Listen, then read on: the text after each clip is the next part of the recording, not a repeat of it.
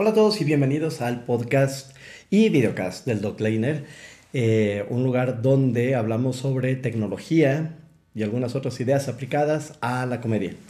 Bueno, pues eh, dando seguimiento al episodio anterior, pues dábamos algunas ideas de cómo arrancar la creatividad cuando la musa no quiere venir, se niega y te dice que no, no quiere, etc. Y esta vez, pues eh, vamos a recapitular un poco, recapitular un poco, lo que platicábamos eh, en el episodio anterior.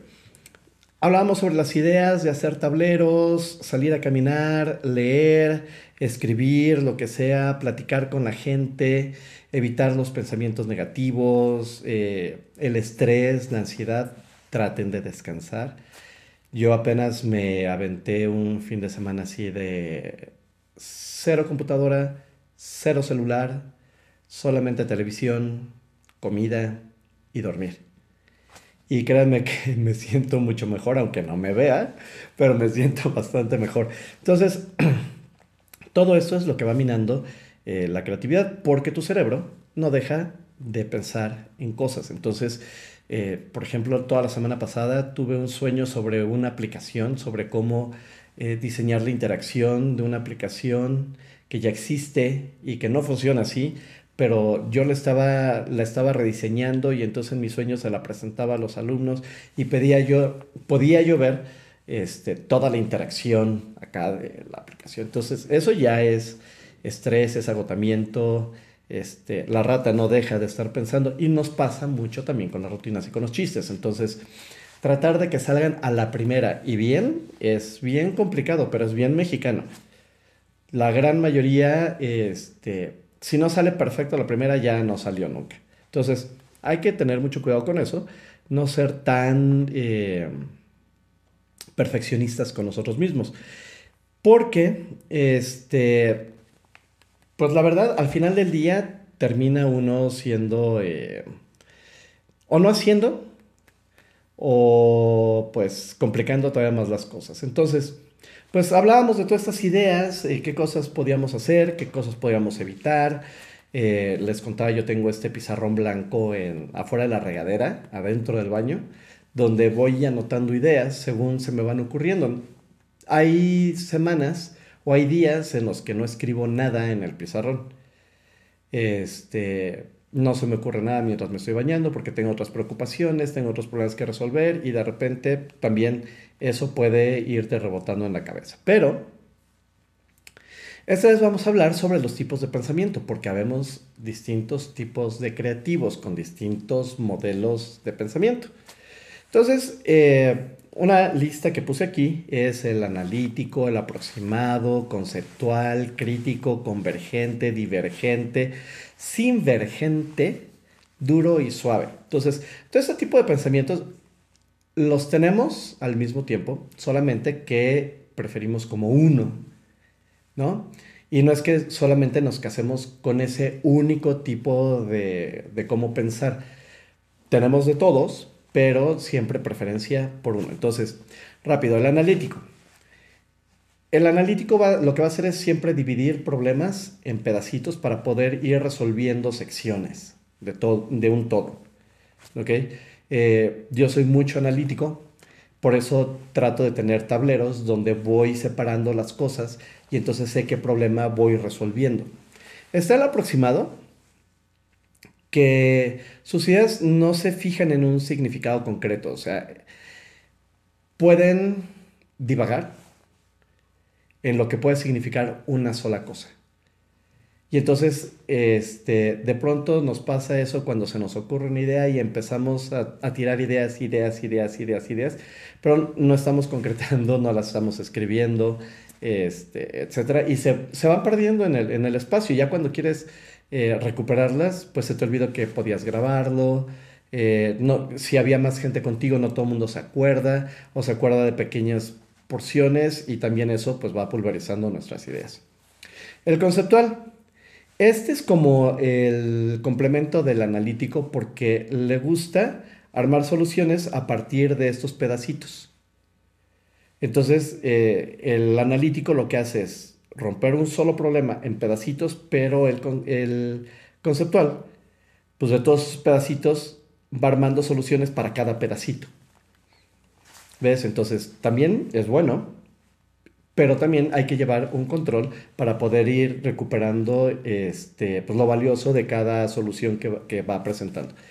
El crítico básicamente se basa en valores intelectuales y cognitivos, o sea, tiene que hacerle sentido y debe llevar como un orden. Entonces, eh, si no tiene un valor eh, intelectual, un valor cognitivo, seguramente va a ir descartando ideas porque suenan demasiado absurdas.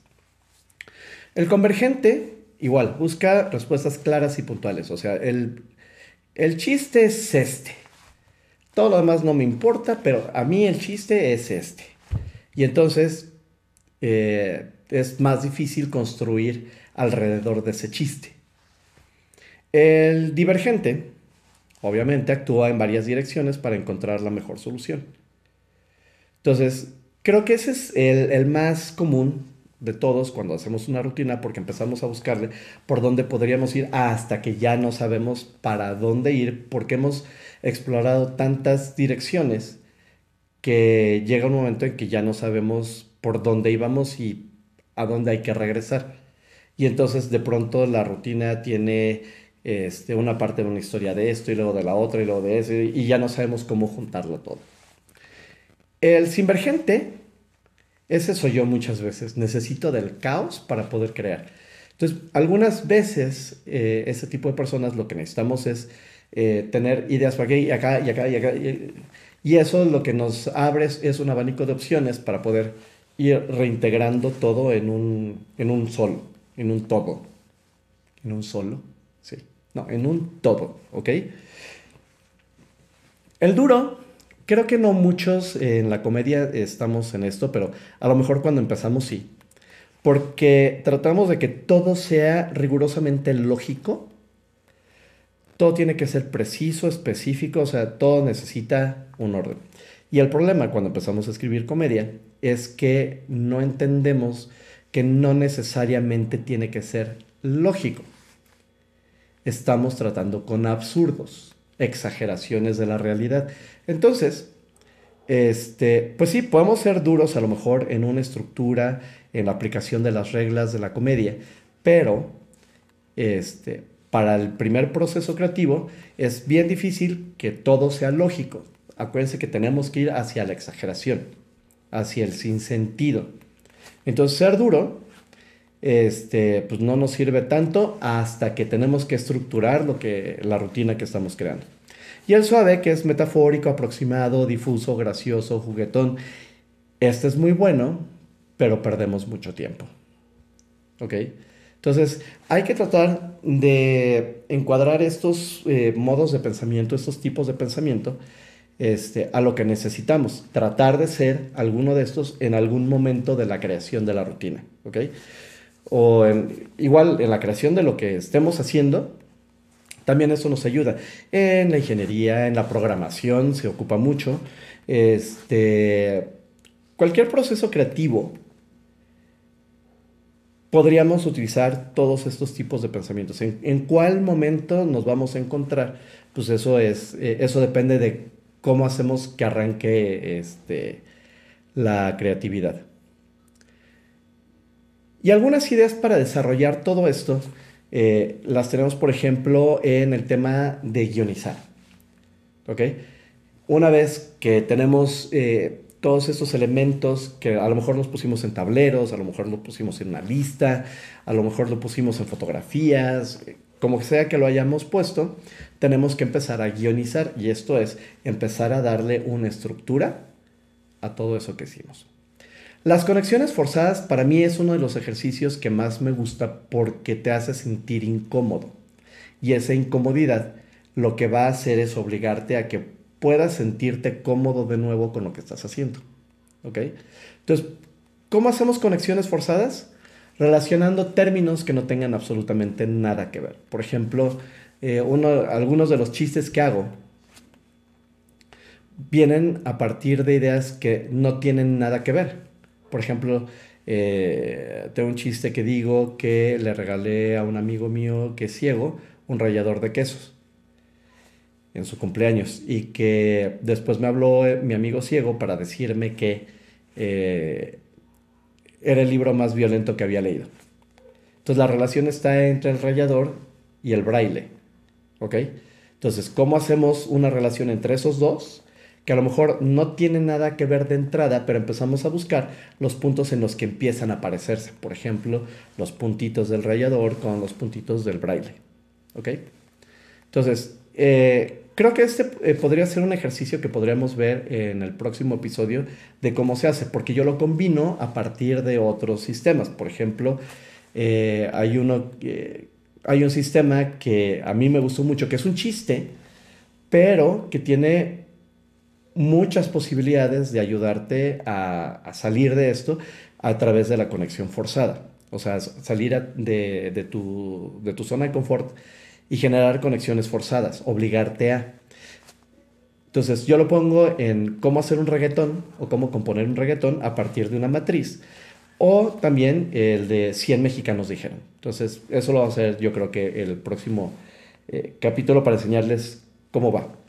Pero estas son otras técnicas, el brainwriting, que serían los tallereos, el primer borrador, que también hacemos para los tallereos, sustituir, combinar, adaptar, eh, otros usos, etc. También eh, son estrategias que nos van ayudando y que normalmente nos enseñan en los cursos de stand-up comedy a ir haciendo. Las listas de suposiciones también, este, ¿qué los famosos what if, o qué pasaría si, o la historia contrafactual, de qué haríamos si esto, si lo otro, si aquello. La, la, visualización creativa, que tiene que ver con los tableros que les he estado diciendo, el alter ego, o sea, deja salir a tu otro yo a ver qué dice, a ver qué opina sobre cierta situación. El bosquejo en grupo, que sigue siendo un brand writing o un tallereo, como solíamos hacer, y los seis sombreros para pensar. Entonces, este, lo puedes hacer con gorras o con lo que tú quieras, pero el chiste es ir tocando seis puntos de vista completamente distintos del punto de vista original sobre el que, cual estás eh, trabajando tu, eh, tu rutina. ¿Ok? Entonces, pues estas son algunas ideas de cómo arrancar en segunda la creatividad. Próximo episodio vamos a ver el de conexiones forzadas, que a mí me gusta mucho, y lo he estado utilizando en las consultorías que doy con equipos creativos. Y nos ha ido bastante bien porque los obliga a salir y buscar otras soluciones que los hagan sentir bien de nuevo. ¿Ok? Y de repente encuentran cosas bastante interesantes. Bueno, pues eh, nos escuchamos y nos vemos en el próximo episodio de el Doc Leiner, tecnología aplicada a la comedia.